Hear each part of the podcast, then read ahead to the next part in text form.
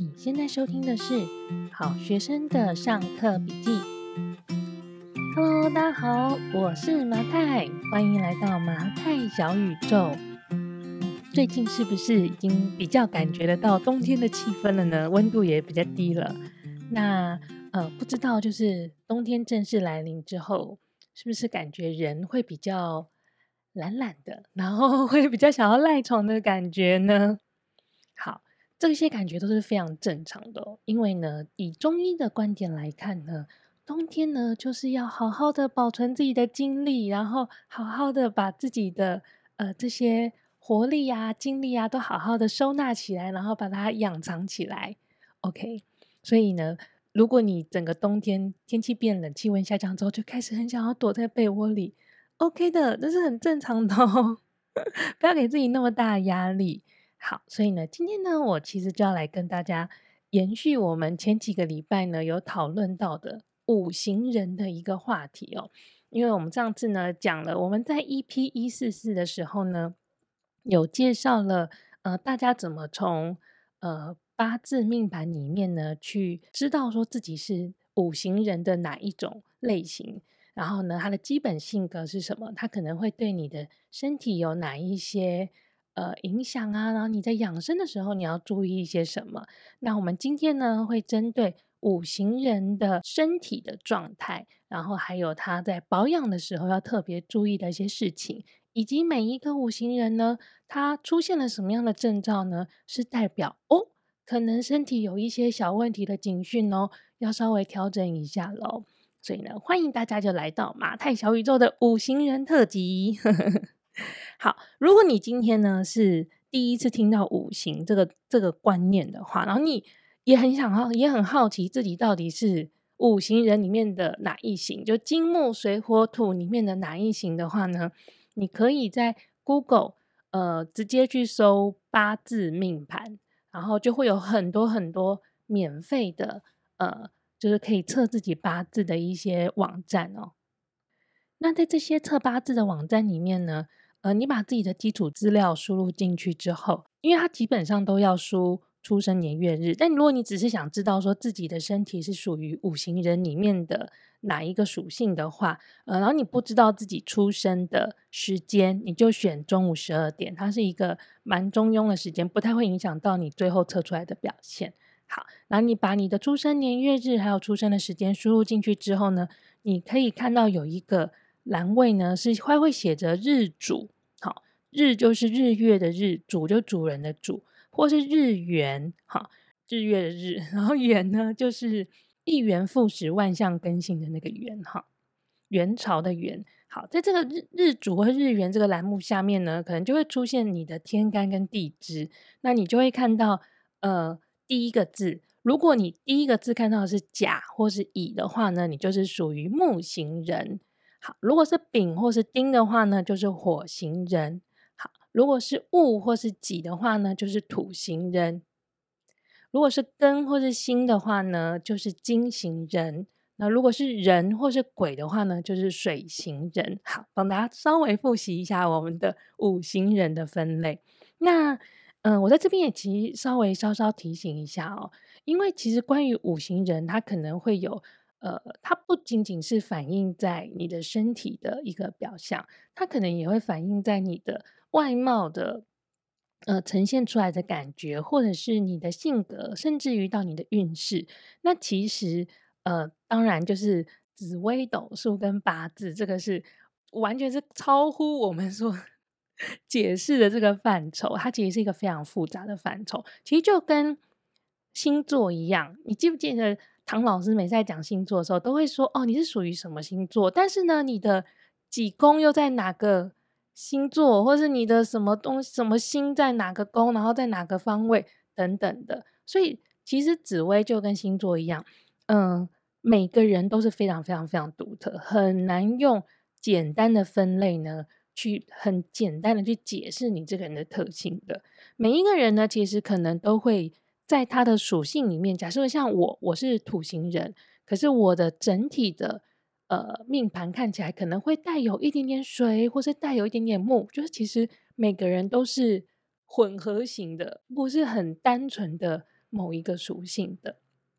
好，所以呢，呃，我们今天呢，其实在讨论就是你出来，然后你是什么型的人，然后你的身体呢有哪些需要注意的方面的时候，它可能不是一个非常简单的答案，因为每个人的身体除了来自于你自己出生的那个时间点，好，所映照出来的能量以外，其实也会来自于你的爸爸妈妈嘛，所以我们才会有所谓的遗传学。所以你的可能一些家族的病史啊，或是你父母的身体，或是你们从小的教育方式，也会很大程度的去影响你现在你的身体是什么样的状态。好，所以开场呢，先跟大家稍微解释一下，因为呃，我也。不希望说大家就是很依赖这种分类，然后就忘了要去观察自己的身体，因为毕竟身体是自己的啊，然后健康是否健康、是否舒服，然后是否身心舒畅，也是你自己的感受是最重要的哦。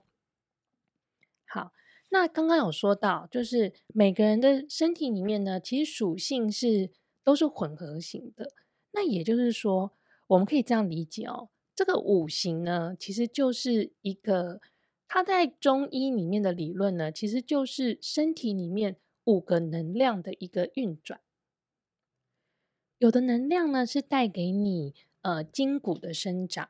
有的能量呢是让你把吸收进来的营养呢可以吸收可以消化，有的能量呢是把不好的东西可以代谢出去，然后有的能量呢是可以。让你身体呢，呃，随着你的饮食带进来的这些毒素呢，有办法被好好的排解掉，这是他们不同的能量。所以这些能量呢，在你的身体里面呢，它是不断不断的在平衡的一个过程。所以我们接下来呢，会介绍五行人的不同的特性，它可能有它所谓的很强的脏腑跟比较弱的脏腑。可是很强的脏腑呢，在中医里面呢，并不代表是很强壮的意思哦，它代表的呢，其实是很强势的意思。那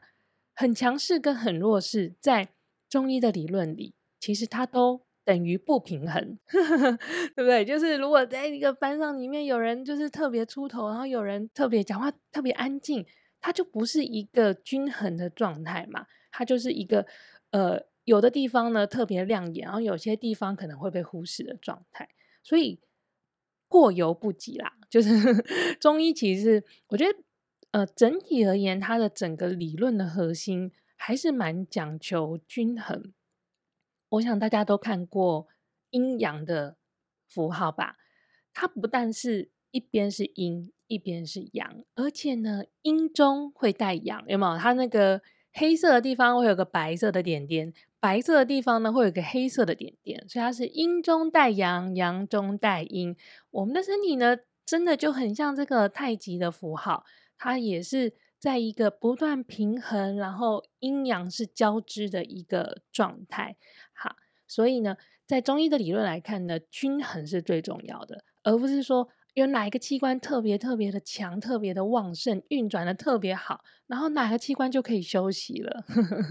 好，你的身体呢是很讲求均衡的。我其实是近期呢有非常固定的在看中医，然后才慢慢的呃，些微的去理解到这些东西吧。那我觉得很有趣的是，嗯，我不知道大家有没有就是长期看中医的经验哦。我自己看中医的经验，我发现，呃，在中医的治疗里面，它其实非常的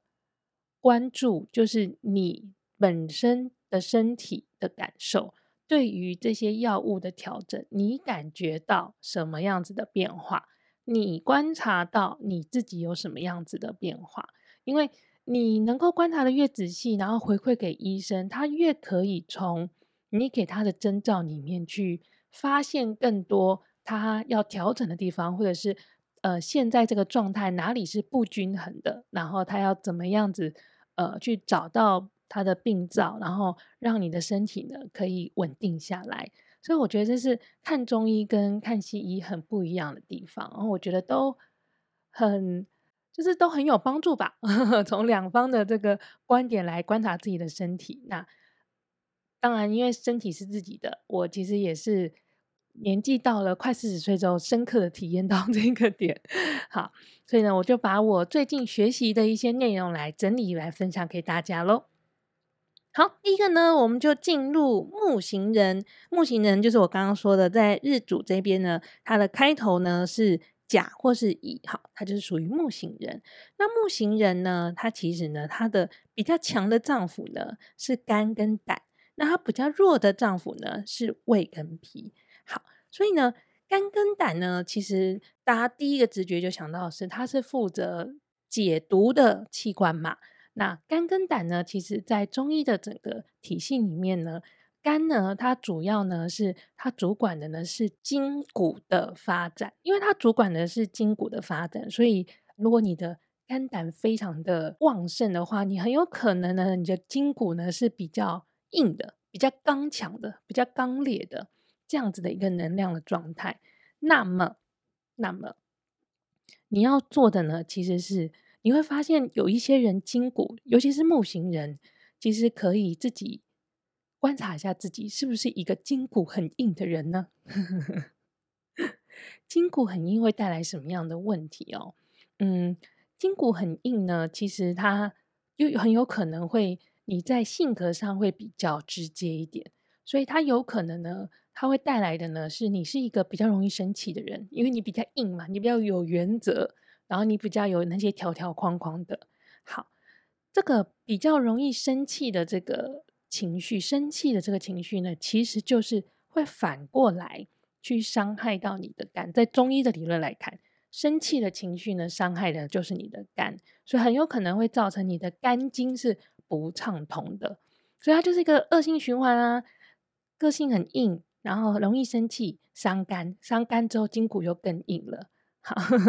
所以如果你是木型人的话呢，你呃，你可以特别的去注重这一个点，就是你在拉筋或是伸展性或是瑜伽这一类的运动，其实会对木型人非常的有帮助。然后我个人的观察啦，就是练习瑜伽有一个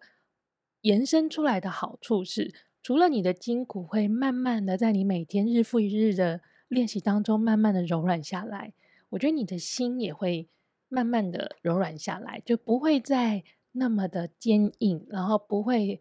比方说卡在一些比较固执的点上面。我自己的练习经验是这样，所以它其实也是一个呃帮助你整个身体取得平衡的一个运动吧。好，那刚刚有说到，不管是肝或是胆，它呃在身体里面呢，它也是主管毒素的分解，所以呃如果你是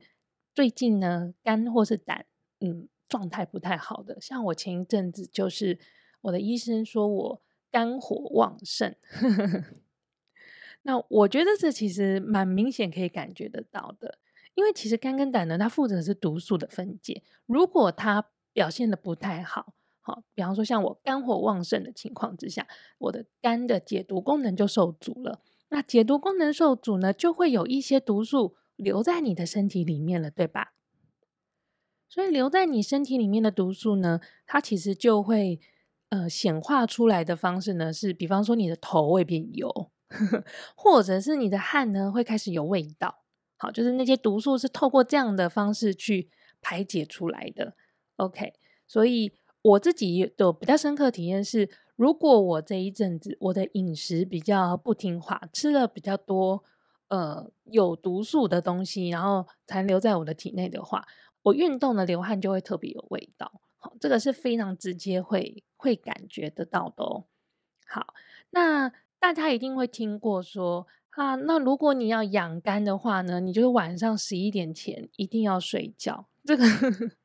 是不是很常听到的一个一个说法？好，那在经络的观点来看呢？晚上十一点到凌晨一点这个时间点呢，是我们胆经它在整个运转比较旺盛的一个一个阶段哦。那么，老实说，如果你最近胆不太好，哈，就是它的运作有点受阻的话呢，其实你是很难在十一点之前睡着的，因为它本身在运作的时候呢，它没有办法。让你有一个很好的一个休息的一个状态，好，所以，如果你是一个能够在十一点前睡着的人，那恭喜你，你的胆功能非常的好，你的解毒功能非常的好。那么，如果你真的没有办法在十一点前睡着，那比较放宽一点点，就是在就是晚上一点之前，你一定一定一定要睡着哦，不是刚刚躺下去哦，是要睡着。因为呢，凌晨的一点到凌晨的三点呢，是呃我们的肝经在运作的时间，也就是它正在非常精力旺盛在帮你解毒的时候。好，因为我们其实现在的生活很容易吃一些加工食品，就不小心把很多的毒都吃到身体里面了嘛。那吃了没有关系，因为总是很难很难避免掉的。那总要给你的身体一点时间去。好好的解毒，然后把它排出体外吧。所以，请你把握晚上一点到三点这个黄金睡眠的时间，凌晨的一点之前一定要睡着，然后让你的身体呢，在一个沉睡的状态，好好的让你的肝猛烈的运作起来，然后把这些毒素呢化解掉，排出你的身体之外哦。下一个呢，我们讲到的呢是火星人。火星人呢，他比较强的脏腑呢是心跟小肠，然后比较弱的脏腑呢是肺跟大肠。好，这边讲的心呢，不仅仅是心脏，它其实比较像是心智，所以它可能是包含了西医里面讲的心跟脑。哦，这是我的理解，就是整个整个思绪的一个系统啊、那心呢，在中医的观点来看呢，它主要主管的呢是血脉，也就是血液的运送。好，其实就是你的循环系统啦，可以这么说。那另外呢，它呃除了循主管循环系统以外呢，它也主管了神，好，心神。那这个神呢，其实就是你的意识、你的脑部的一些作用。因此呢，我们的火星人呢，他们原则上呢。就是他们是一些思虑比较多、比较会想东想西，然后心思很缜密的这样子类型的人哦。那他们，因为他们比较强，他们运作比较强的呢，就是他们的心嘛，就他们的心本来就是会一直很强烈在运转。那我刚刚开头有说到啦，过犹不及，所以这么强烈运转的心神呢，其实对身体来说也是很大的负担哦。因此呢，要怎么样好好的照顾你的心呢？很重要的就是，你不要让自己过度的兴奋。过度兴奋呢，在中医的观点，他用“喜”这个字哦，就喜悦的“喜”。那我的解读是过度兴奋，就是太开心了，就是过度兴奋的状态之下呢，其实是非常的伤害你的心神的。那如果用西医的观点来看，呃，其实我们西医里面会说，你可能会有肾上腺素跟多巴胺，是会帮助你整个人精神非常的旺盛，然后感觉到快乐的，对吧？那其实这样子的呃肾上腺素呢，它在你的身体里面带来最直接的感受是什么？当你今天肾上腺素爆发的时候，你第一个会感觉到是你的心跳会加快。好，你比方说你很。紧张要上台之前，或者是你要准备做什么事情，准备要，比方说我们在运动会要起跑的时候，你感觉到那个肾上腺素爆发的感受的时候，其实你是可以完全的感觉到你心跳加快这件事情的。对，心跳加快这件事情呢，其实就代表着你是过度兴奋，然后你肾上腺素爆发的时候，这样子的征兆呢，其实以中医的观点呢是。比较伤害我们的整个心神的一个状态的，那还有什么样子的？我们日常很遇到的状态会带给我们肾上腺素爆发呢？其实呢，就是喝咖啡，好，就是咖啡因也会带来整个肾上腺素提升的一个状态吧。那你身边一定有认识，像像陶迪也是，他就是比较他的咖啡因的承受能力会比较弱。对他来说，可能呃，比方说太晚喝咖啡啊，或者是呃，我们在呃太晚去喝一些比较浓的茶，咖啡因比较高的东西，他可能就会那天晚上就没有办法好好的睡觉。那这个是其实就是他们本身呢，呃，他们的心呢，其实对于这个这样子的咖啡因呢的的承受能力是比较低的。那这样子其实也会是咖啡因的摄取呢，就会伤害到他们整体的一个系统哈。那呃，其实，在整个火星人里面呢，除了心呢，还有讲到呃小肠嘛。其实不管是心或者是小肠，它其实讲的呢，就是我们的营养在我们身体里面的运转。因为小肠呢，它主管的呢是吸收；那心呢，主管的呢是这些营养怎么样被分布到我们的身体里面。所以通常呢，如果你是呃心神比较不安，然后小肠有一点问题的，可能就会有一点点肠燥的感觉，有没有？就你的吸收呢，会稍微有点受到影响。这也是为什么火型人呐、在五行人里面呢，他通常都是呃身材会比较瘦一点，呃，他不会是圆圆的状态。呵 呵好，那什么样的人呢，会是圆圆的呢？就是我们下一个要讲到的土型人喽。土型人呢，他比较强势的脏腑呢是脾跟胃。然后他比较弱势的呢是肾跟膀胱。好，脾跟胃呢，他们主要主管的呢就是消化吸收，所以他们的消化跟吸收是非常的好的。也就是为什么土型人，像我就是土型人，整体而言呢，很容易会长得圆圆胖胖，然后会是一个比较固执，然后动作比较慢的一个胖子，就是我们土型人的特色了。好，脾胃呢，其实是呃我们在观察人体的健康，以中医的观点来看，在观察人体的健康非常重要的一块。不管你的天生的条件怎么样，你后天的营养吸收一定会对你带来很大很大的影响。所以呃，我记得是瓦卡莫多还是什么样子的 广告呢？他就会说，你的脾胃好，人不老。这是真的哦，你的营养有吸收进去了，你整个人才不会就是失去营养的话，就会看起来比较干瘪，然后比较细瘦，然后看起来人就会比较老一点点哦。好，那什么样子的一个情绪状态呢？是比较伤害脾胃的呢？因为我们刚刚说，如果你比较容易生气的话，你的肝胆会不好；然后如果你容易过度兴奋的话，你的心会心的系统会不太好。那在脾胃方面呢？如果你烦忧过多、思虑过度、想太多、担心太多，好，想东想西，一堆事情卡在身体里面，那你就很容易去伤害你的脾。好，你的吸收就不好，你营养吃进去了，却没有办法留住，留在你的身体里面，或者是你想太多，你太紧张，或是。考试前的那种紧张，有些人就容易什么消化不良啊，吃东西肚肚没有办法好好消化，胀气啊、打嗝啊等等的，或者是吃不下饭，没有胃口，就是你的脾胃这个时候呢是比较虚弱的状态，就很容易反映在呃这样子的一个情绪环境里面哦。那么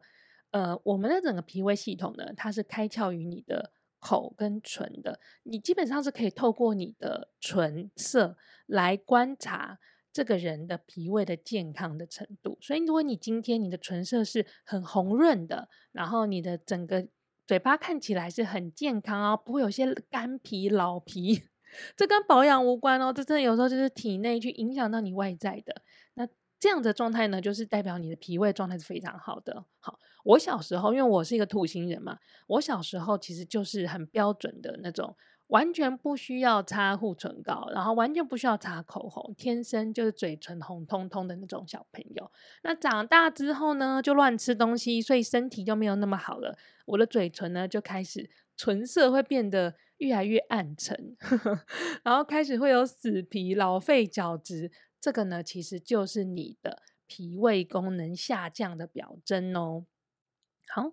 那么我们的脾胃呢，既然是主管营养的吸收，所以脾胃的健康呢，也会反映在你的肌肉上面哦。你的肌肉生长，因为有营养才有办法长肌肉嘛。好，所以原则上呢，你肌肉很丰厚的人呢，就代表你的脾胃功能是很健康的。但是如果你今天你一天到晚想要增增肌，却增不了。是不是？通常想要增肌的人，通常都是比较瘦的人。然后呢，他教练可能会跟他说：“啊，你要增肌的话，你可能每天要吃你的体重两倍的呃蛋白质，好，两倍克数的蛋白质。”然后他就会说：“我教练，我吃不下，我吃不了那么多，我消化不了那么多。”这其实就是对，因为他的脾胃功能其实是不够健全的，因此。这些营养对他来说负担太大了，所以他没有办法好好的透过营养的吸收去增加他的肌肉量。所以这其实就是一个，呃，他是要经过比较深层的调整，然后先把他的脾胃功能，呃，来到一个比较和缓的状态，比较可以正常运作的状态，他才有办法好好的继续进行增肌的部分哦。好，下一个呢，我们讲到的呢是金型人。金型人啊，他比较强的脏腑呢是肺跟大肠，他比较弱的脏腑呢是肝跟胆。好，肺呢，其实它主要的功能呢是主管我们身体里面的气气血的运送，哈，主要是气的运送。好，所以呢，气的运送呢，你想它是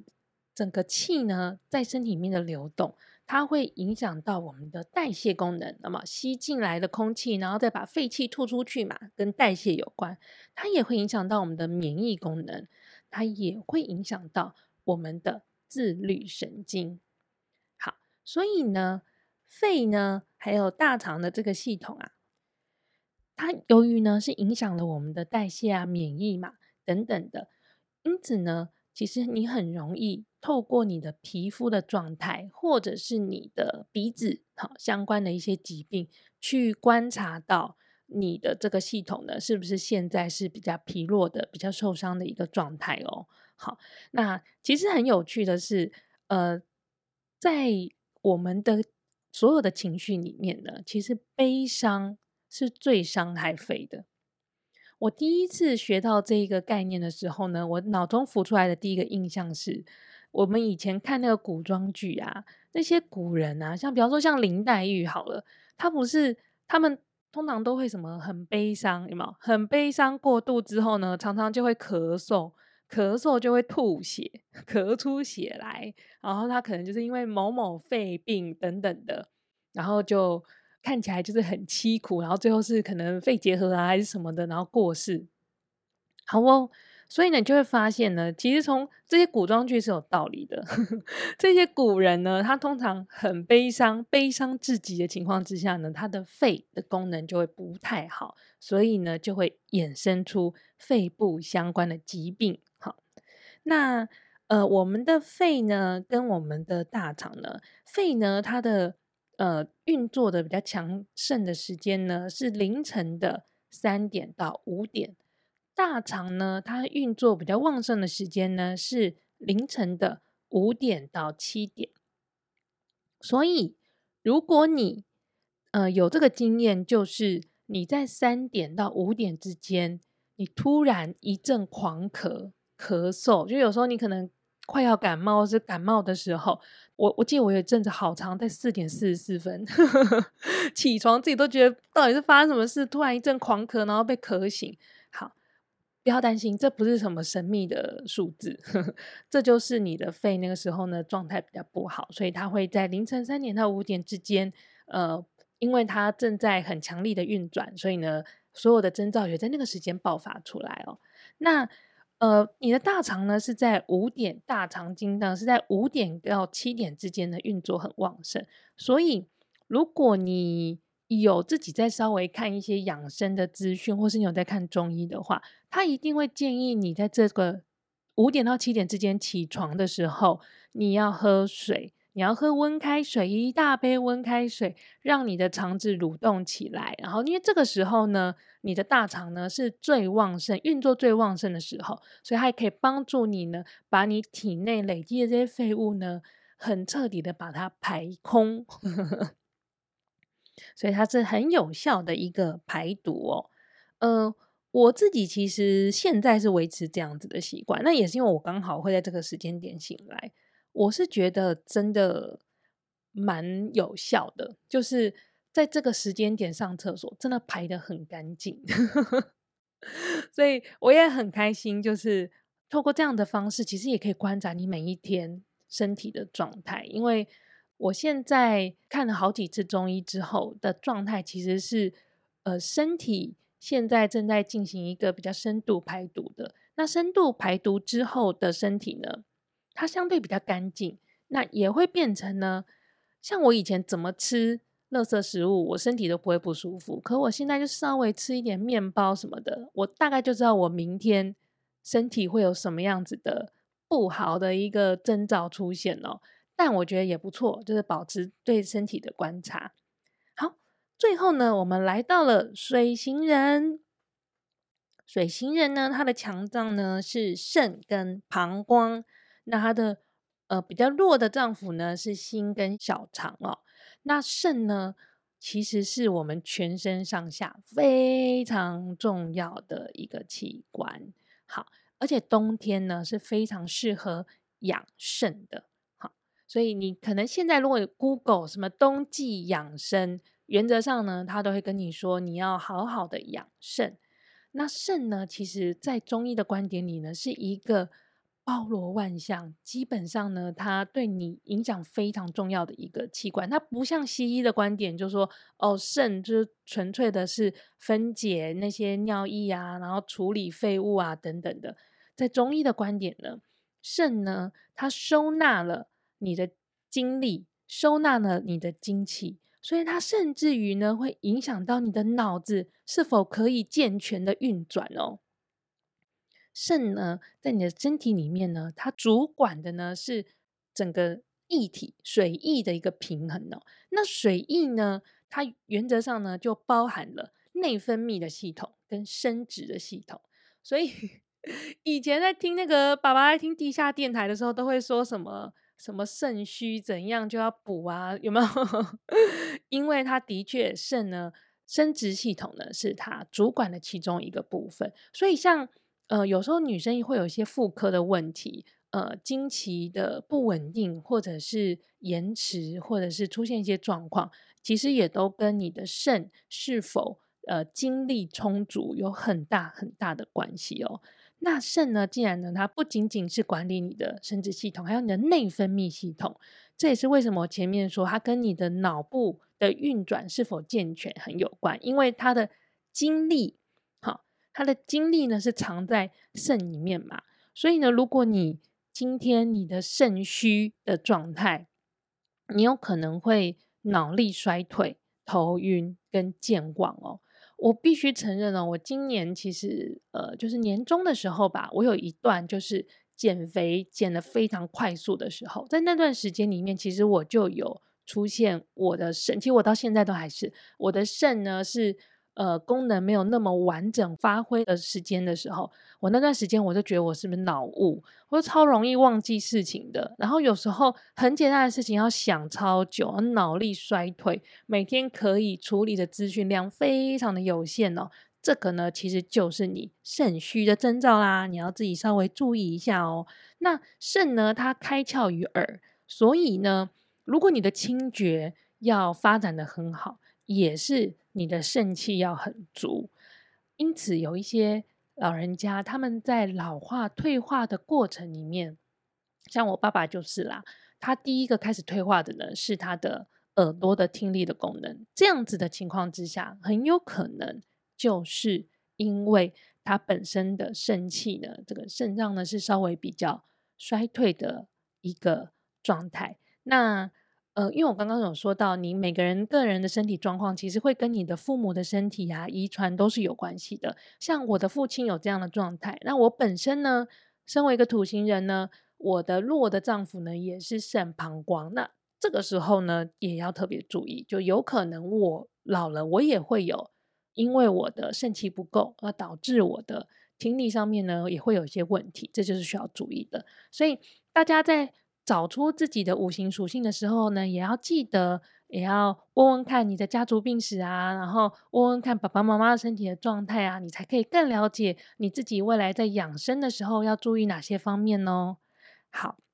那我们回到水型人哦，水型人里面呢，其实什么样的情绪呢是最容易伤害到肾的呢？尤其是水型人要特别注意的，就是害怕的情绪、惊恐的情绪、恐慌的情绪。这个听起来好像都是很大的情绪，可是这其实蛮常发生在我们的生活里的。我们常会说：“诶，我怕怎样怎样怎样。”好，我担心怎样怎样怎样。通常这种以比较呃恐惧为一个起始情绪这样子的一个语境的状态里面的时候，嗯，这样子其实就比较容易去伤害到你的呃肾气的一个发挥。因此啊，就是这个部分呢，我们其实就是要常常练习，要稍微平和下来，然后稍微让自己缓和下来，不要有那么多的恐惧。然后我们其实这个。我自己的理解啦，就是面对世事要如何不恐惧。我自己目前为止的理解是，我必须认识到它是无常的，就是我没有办法控制。有时候我们的恐惧、我们的担忧，都是来自于不如人意。我想要把它控制到如我所想的那个状态，但如果我没有这样的念头，那我也无所畏惧。反正出现在我面前的事情，我就去面对它。好，那关于呢肾跟膀胱呢，我这边想提一下，是因为肾跟膀胱的经络呢，就是在人的整个背面。如果你有去按摩的经验的话，原则上呢，整个背部按摩的所有的穴道，它其实就是膀胱经的穴道。因此，你要怎么样子呢？可以加强，除了就是按摩，然后或者是你自己去敲打你的呃肾的那个肾经的脉络等等的。其实有一个比较简单的方法是，你的背好，如果有机会的话，背可以晒太阳的时候，就让你的背去晒太阳。它不一定是说你一定要就是像日光浴一样，就是趴在那边，然后脱光光给它晒好。其实基本上是你的背感受到。阳光的温暖的时候呢，其实也会对你的呃，不管是肾经啊，还是膀胱经，都是很有帮助的哦。好，今天就很简单的跟大家分享一下五行人啊，就是。在身体里面呢，有哪一些脏腑呢是要注意的？然后怎么样好好的照顾一下自己的脏腑啦？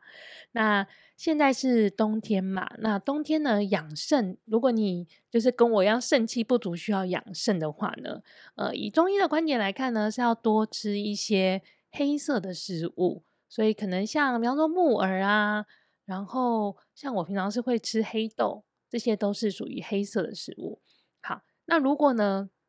你跟我一样有肝火旺盛的问题的话呢，要多吃一些绿色的食物。那除了绿色的蔬菜，比方说像绿豆也算是绿色的食物哦。那当然是吃蔬菜还是很重要的啦。就是如果可以的话呢，就找到一个你自己喜欢的烹调方式，然后可以让自己练习，就是每天多吃一点菜哦，其实是蛮开心的。